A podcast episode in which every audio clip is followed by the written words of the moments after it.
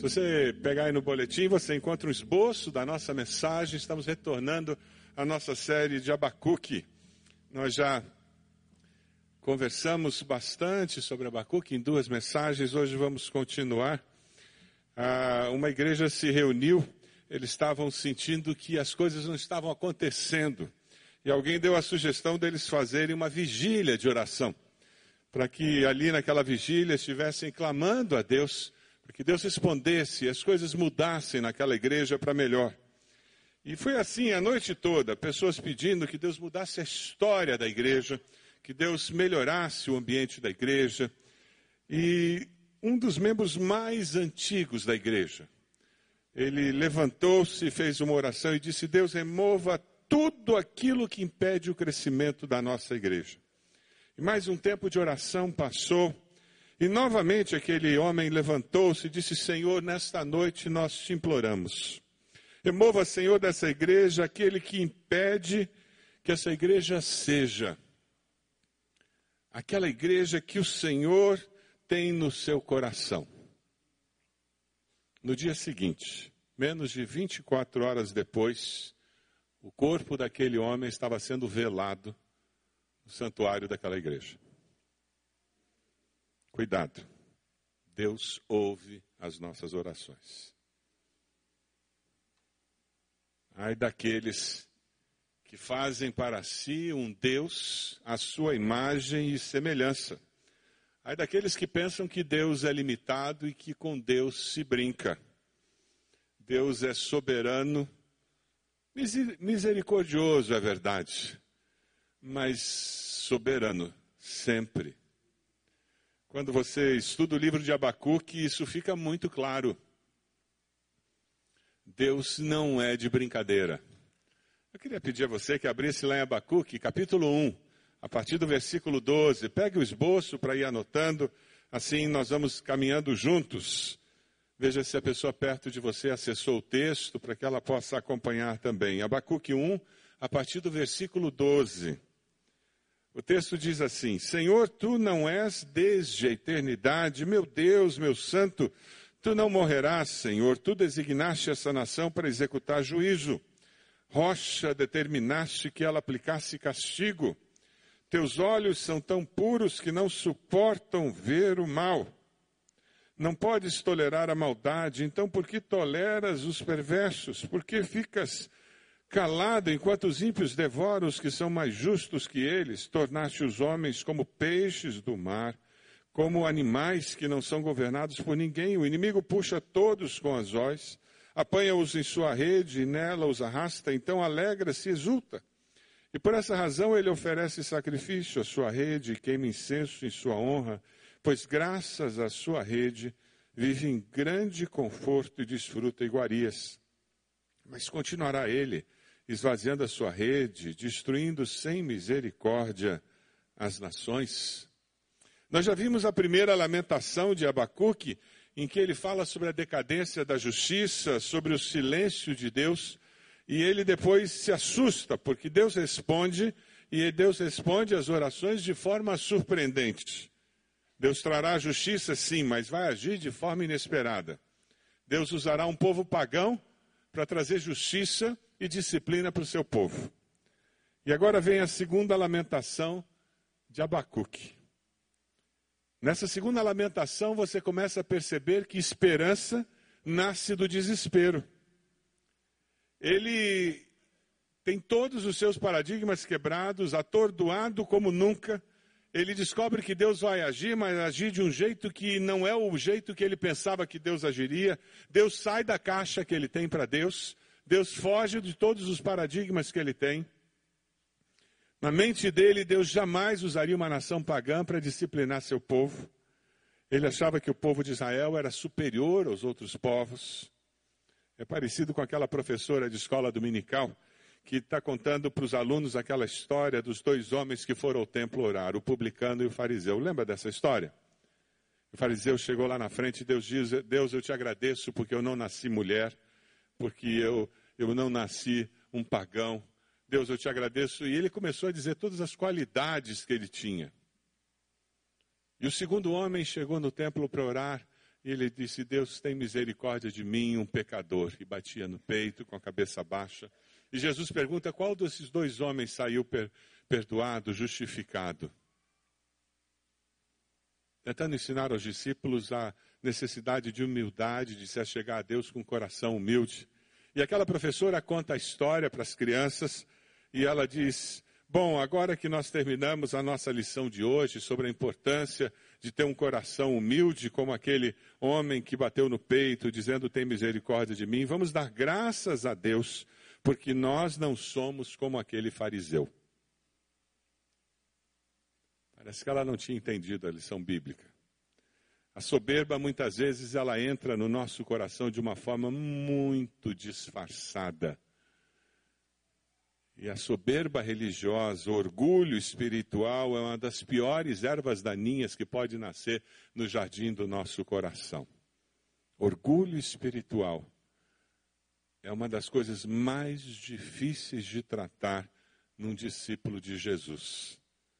Porque ele é tão espiritual que não precisa ser repreendido por ninguém.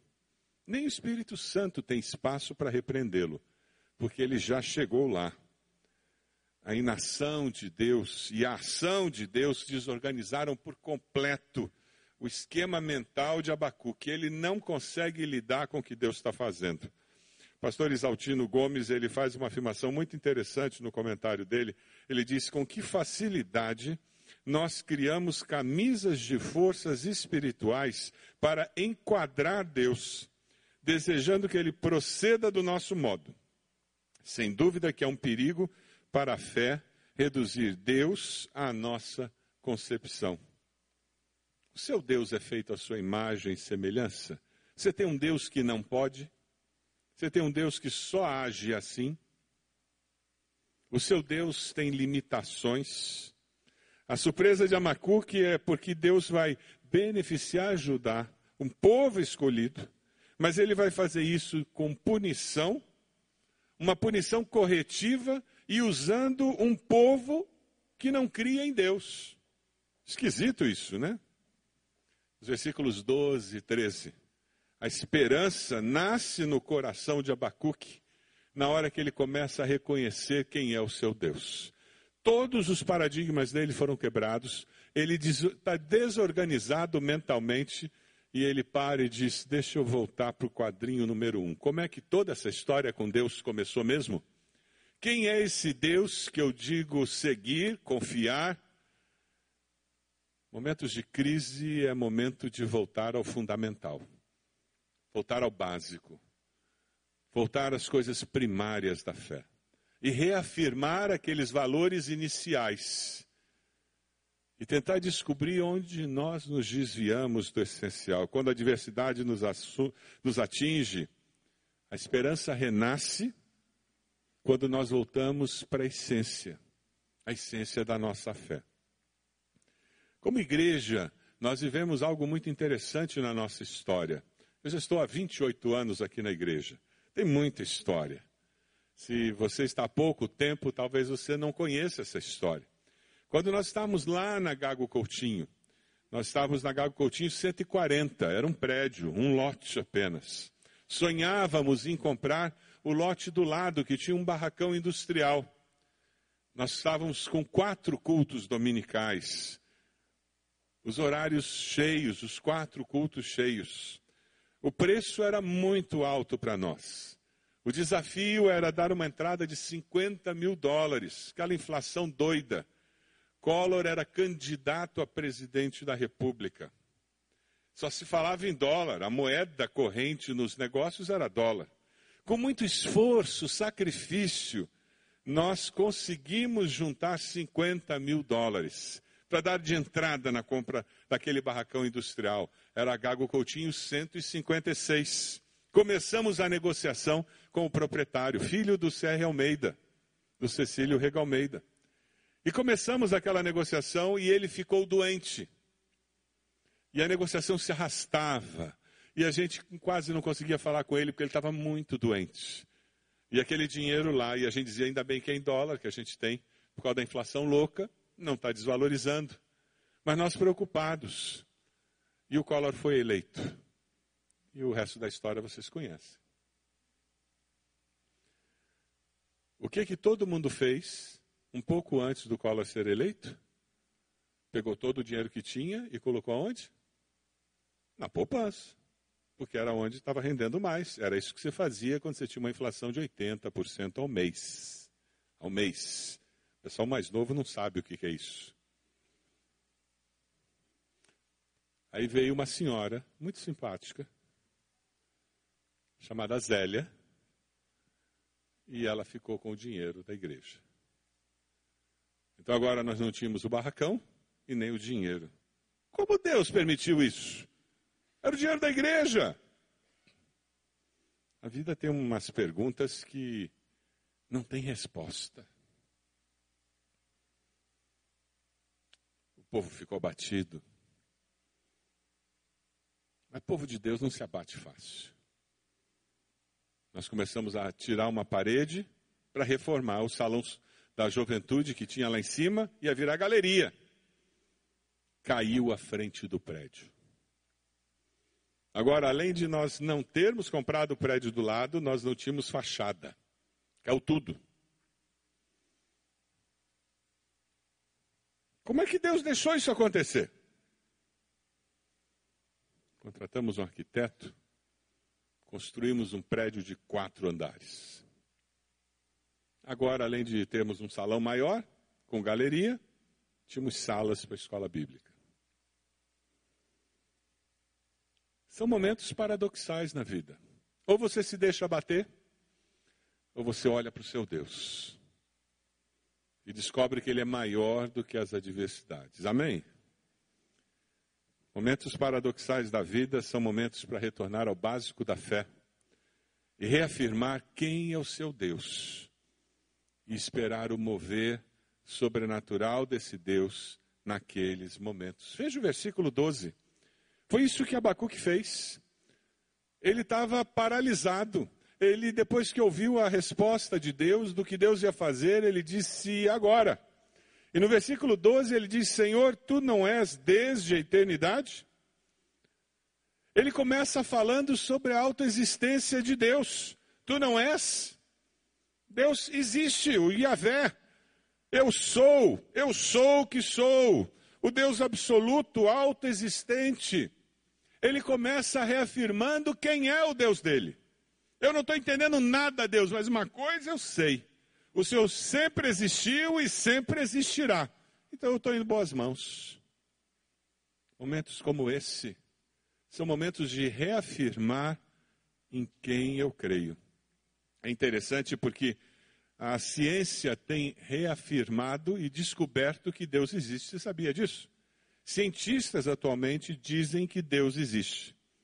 E dizem que existe um lugar no universo em que não existe nada. Você consegue entender isso, imaginar isso? Que existem lugares no universo que não existe nada. Tem que dar curto-circuito, né? Dá uma olhadinha nesse vídeo.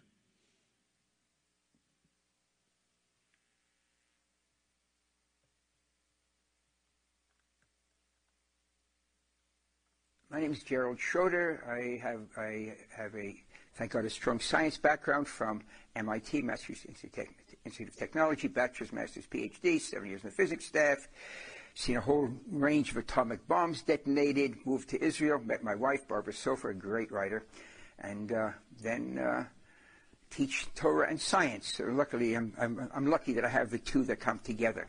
And one of the questions a, that I'm asked as a scientist is how can a scientist really believe that there's something what we refer to usually as God?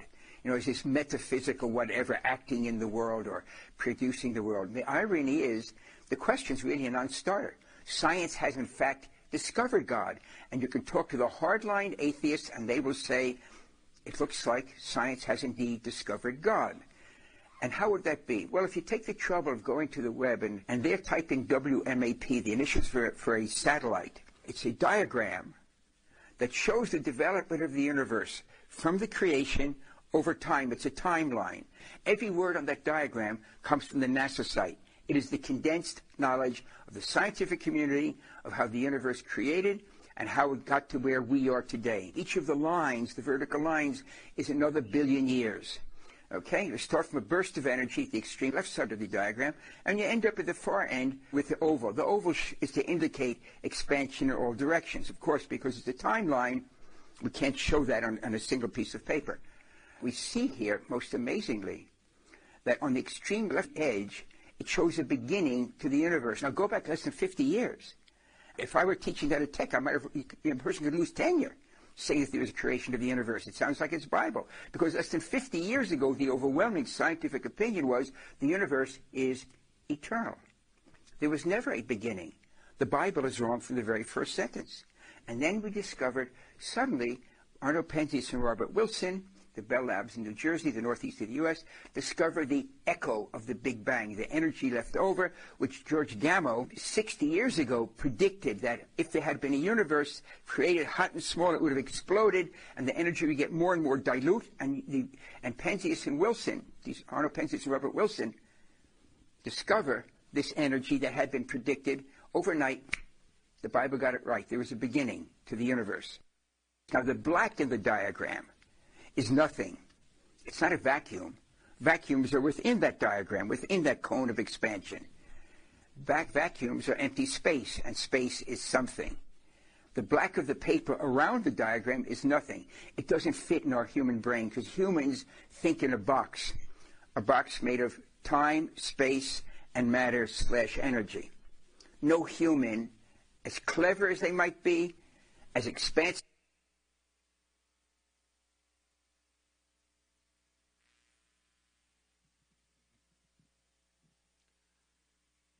Ele continua, se você procurar esse vídeo na internet um pouco mais, você vai perceber como, como ele fala de como hoje a ciência está falando que houve esse início e não tem como explicar, além de, da existência de uma força maior que criou tudo que existe.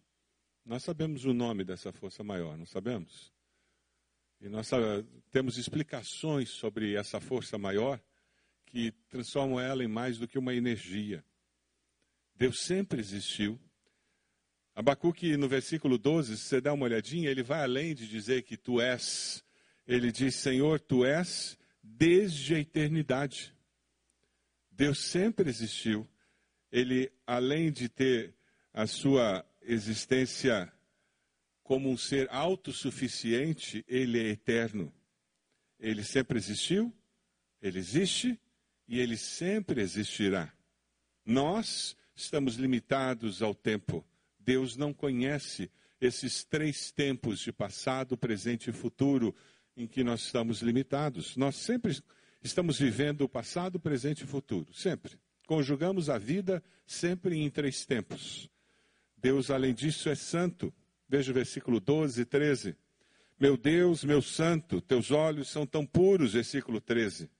Deus não é apenas eterno quanto ao tempo, autoexistente quanto ao seu ser, mas também é santo quanto ao seu caráter. Porque Deus é santo, ele não tolera pecado. Veja o versículo 13. Teus olhos são tão puros que não suportam ver o mal. Não podes tolerar a maldade. E no versículo 13 nós encontramos mais uma característica de Deus. Deus é o quê? Justo. Não suporta ver o mal. Abacuque abre as câmaras da sua alma e quando ele se abre para Deus, ele começa a experimentar a cura da sua alma. Aquela angústia, aquela aflição do desconhecido, do futuro, do que vai acontecer comigo e com meu povo. O desabafo é uma terapia libertadora. Por isso que você pega o salmista e ele fala com Deus, ele desabafa com Deus. Ele nos salmos ele diz o que ele gostaria que acontecesse com seus inimigos e depois ele fala sobre quem é o seu Deus e como ele confia na justiça de Deus. Como nós precisamos ter essa liberdade com um Deus que nos aceita e que está disposto a ouvir das nossas aflições. Hernandes Dias Lopes faz uma afirmação muito interessante sobre Abacuque, quando ele diz: Abacuque tem um conflito teológico. Harmonizar a santidade de Deus com o uso de gente perversa. harmonizar o amor de Deus com o sofrimento do justo. Essa angústia existencial é exposta e nesse desabafo desponta o começo da sua cura. O que que trouxe cura para Abacuque no meio dessa aflição? Relembrar quem era o seu Deus. Reafirmar em voz alta as qualidades do seu Deus. Lá em Daniel, Daniel diz: Mas o povo que conhece o seu Deus resistirá com firmeza. Você conhece o seu Deus? Essa é a importância de estudar a Bíblia. Porque em momentos em que a vida se torna paradoxal, o Espírito Santo tem como trazer as Escrituras à minha memória. Eu tenho como falar das verdades que eu conheço. Por isso você tem que se matricular no CFI. Por isso você tem que participar de grupos de estudo bíblico. Por isso que nos nossos pequenos grupos nós falamos sobre o quê? Sobre ideias nossas? Não, nós temos um texto bíblico. As perguntas são voltadas para nós conversarmos sobre verdades bíblicas, porque nós queremos encharcar nossa mente, a nossa alma de verdades bíblicas que serão base para a nossa caminhada cristã. Você enfrenta a adversidade dessa forma, com fé, confiança, relembrando quem é o seu Deus. Nós temos passado um momento muito difícil na nossa família. Minha sogra está internada há mais de uma semana já na UTI. Ela está agora no estado grave, gravíssimo, mas estável. Ela não responde à medicação, mas está no estado gravíssimo. A possibilidade de perdê-la é muito grande. Ontem nós estávamos reunidos em família. E a conversa sempre é: qual é o texto que tem trazido conforto à nossa alma? Qual é o texto bíblico que Deus tem usado para nos lembrar das verdades eternas que renovam esperança na nossa alma? É desse jeito que discípulos de Jesus caminham pelo vale da sombra da morte. O vale da sombra da morte é paradoxal. Ele é muito doído. Não fora o bom pastor, nós não teríamos estrutura para passar pelo vale da sombra da morte. Mas quando nós relembramos quem é o nosso Deus, quais são as suas qualidades, as suas características, fica mais fácil caminhar por esses momentos de vale. Quem sabe o seu desafio nessa manhã é sair daqui, pegar sua Bíblia, ir para uma torre, como Abacuque fez. Deixa eu reler a minha Bíblia, procurando as qualidades do meu Deus. Deixa eu começar a anotar de novo tudo que o meu Deus é, quem Ele é, o que ele já fez na minha história, para que dentro de mim seja renovada a esperança. Sim, porque nós temos que encarar os fatos da vida com a confiança de que Deus é por nós. Dê uma olhadinha nos versículos 13 a 17. A esperança nasce quando nós encaramos as questões da vida, não é quando a gente enfia a cabeça na areia como um avestruz. Quando a gente finge que não acontece nada, quando a gente brinca de poliana. Então, por que toleras os perversos? Porque ficas calado enquanto os ímpios devoram os que são mais justos que ele? Abacuque não finge que, que, que não tem dúvidas, que não tem dificuldades. Ele fala para Deus das suas dúvidas, das suas dificuldades, dos seus sentimentos. Warren Wisby, ele faz alguma afirmação que eu achei muito interessante. Ele diz ah, nós devemos fazer uma clara distinção entre dúvida e incredulidade. E muitas vezes nós cristãos confundimos as duas coisas. Dúvida e incredulidade são duas coisas diferentes. Dúvida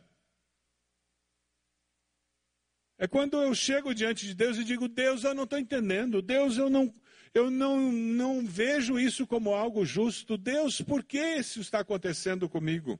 Incredulidade é quando, como rebelião no coração, eu digo: Deus, eu não aceito isso. Isso está errado, o Senhor não é justo. Atitude do rebelde é de afastamento de Deus, é de condenação de Deus. A atitude do coração que tem dúvidas é de busca, é de anseio de, por respostas. O seu coração é incrédulo ou é um coração que busca respostas? Evitar perguntas difíceis ou se contentar com meias verdades, com a superficialidade da vida, não resolverá os paradoxos da vida. Pelo contrário, simplesmente fará com que a sua fé seja uma fé superficial, seja uma fé insatisfatória. E que na hora da provação não será uma fé verdadeira.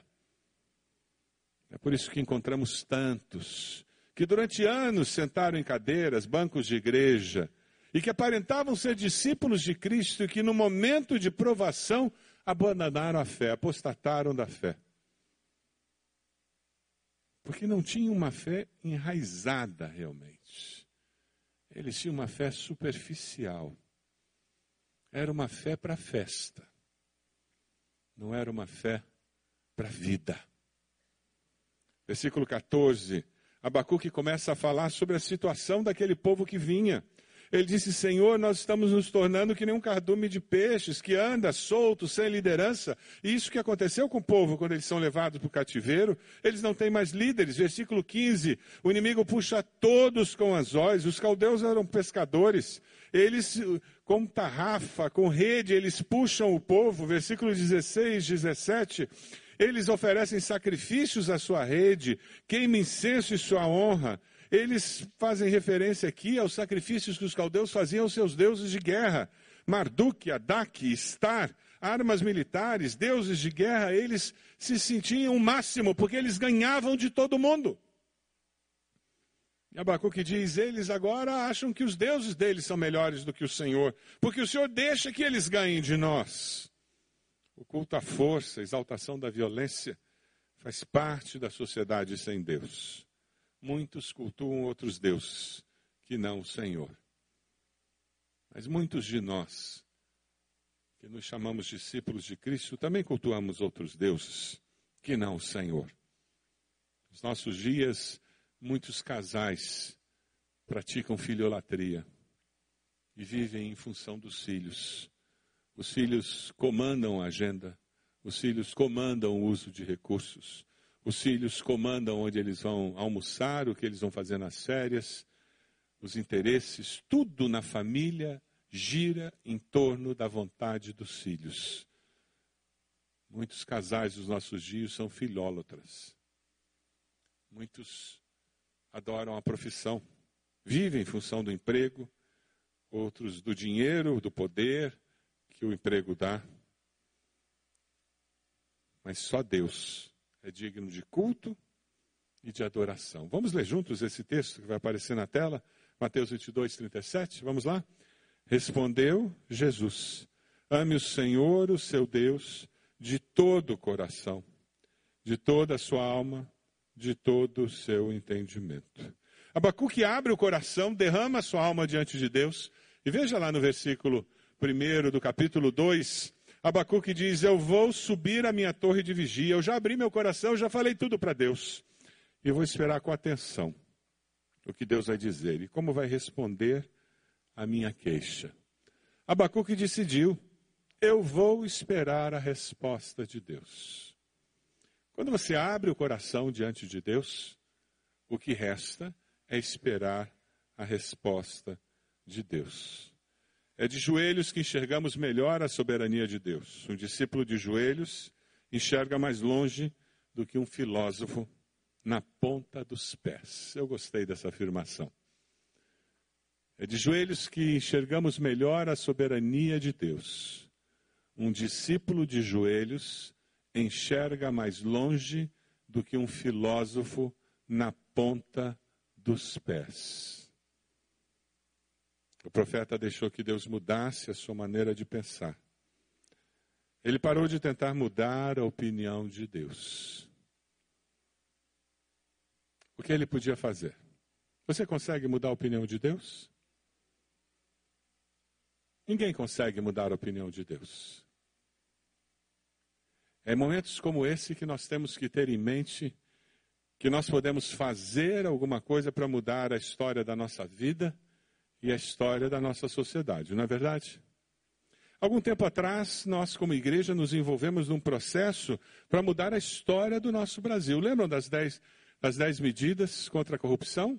Nossa igreja levantou quase 40 mil assinaturas. Nos envolvemos no Brasil todo, foram levantadas mais de 2 milhões de assinaturas. Levamos isso no Congresso. Essa semana foi assinada a criação de uma comissão ali no Congresso para que essas dez medidas sejam votadas. Nós estamos propondo, propondo uma nova situação.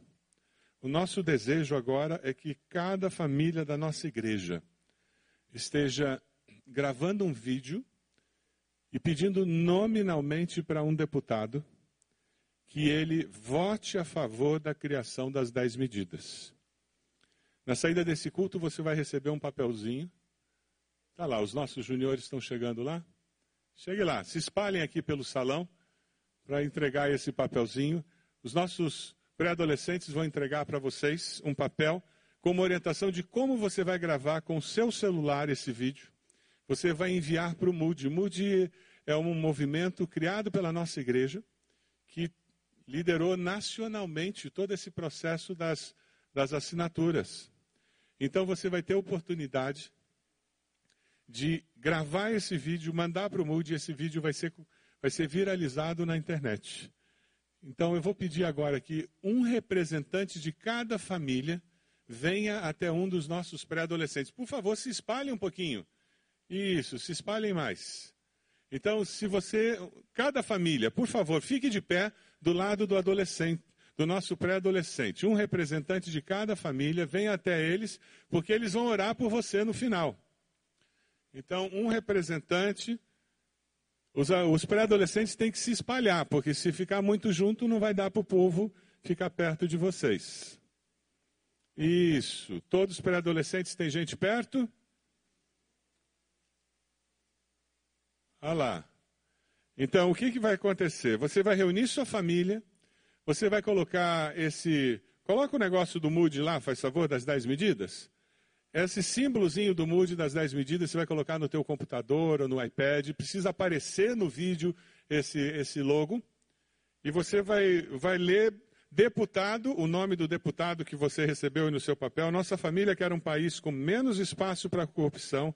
Nós assinamos apoio às 10 medidas contra a corrupção e agora é a sua vez apoie, nós queremos todas as medidas aprovadas sem alteração. E você vai enviar esse vídeo, gravado com o celular na horizontal, e esse vídeo vai ser postado. Você pode imaginar esse movimento pelo Brasil inteiro, como dois, as, aqueles 2 milhões de assinaturas, agora nós vamos ter mais de 2 milhões de vídeos espalhados pelo Brasil, para deixar bem claro para o Congresso Nacional que existe uma população que tem essa expectativa. Amém? Esses nossos valentes guardiões aí estão preparados para orar por vocês, pela sua família. Então eles vão orar pela sua família para que no gravar esse vídeo vocês consigam fazer isso direitinho. Vamos lá? Nossos guardiões podem orar, por favor?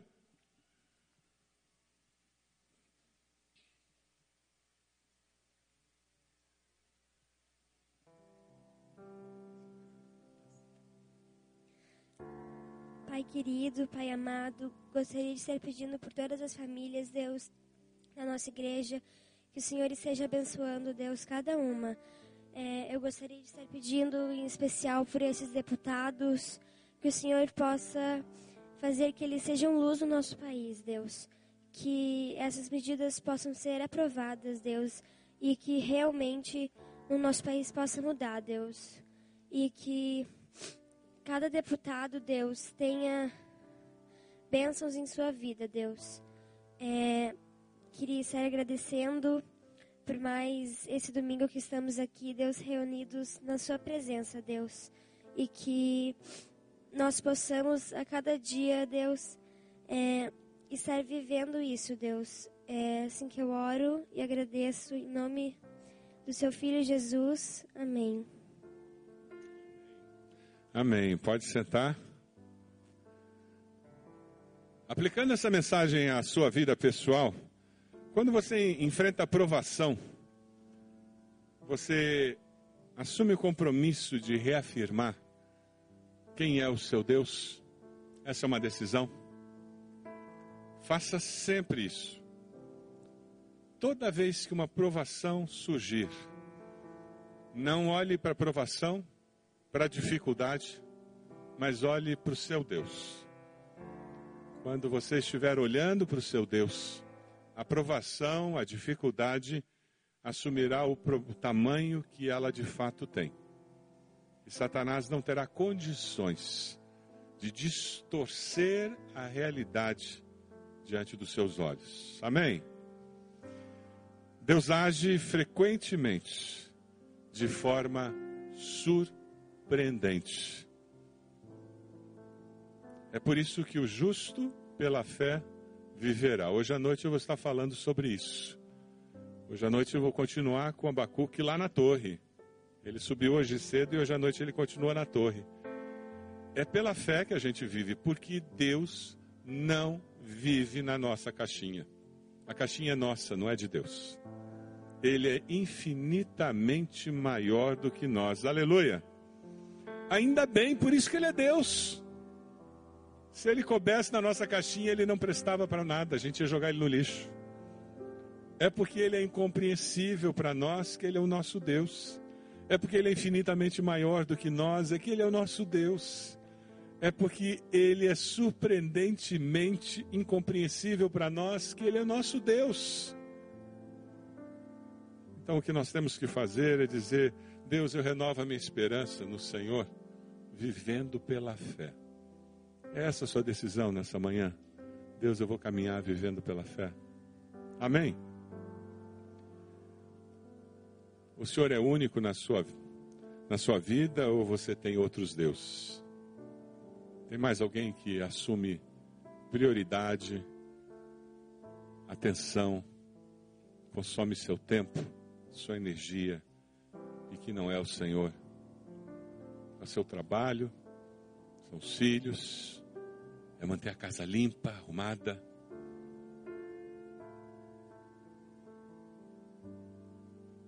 O que que consome a sua energia, a sua atenção, a sua preocupação, tira seu sono? Porque assume o lugar de Deus na sua vida. Só o Senhor é Deus. Você pode fechar seus olhos? Deus, nós confiamos no Senhor e no Senhor apenas. Não há nenhum outro Deus em nossas vidas senão o Senhor. Pela fé nós confiamos no Senhor, dependemos do Senhor e caminhamos com o Senhor apenas. Ó Deus, nós oramos junto com esses pré-adolescentes, pedindo que o Senhor mude a nossa nação, mude a história da nossa nação Ó Deus, pedimos perdão porque tantas vezes fomos omissos como cidadãos. Mas te agradecemos porque temos tido oportunidades nesses dias de participar ativamente para mudar a história da nossa nação. Ó Deus, assim como pedimos que o Senhor mude a história da nossa nação, pedimos que o Senhor continue mudando a história da nossa vida, mudando para melhor, Senhor. Mude a história da nossa família, Senhor. Mude para melhor. Nós oramos assim pela fé. Fé no Senhor Jesus. Amém, Senhor. Amém. Que Deus nos abençoe.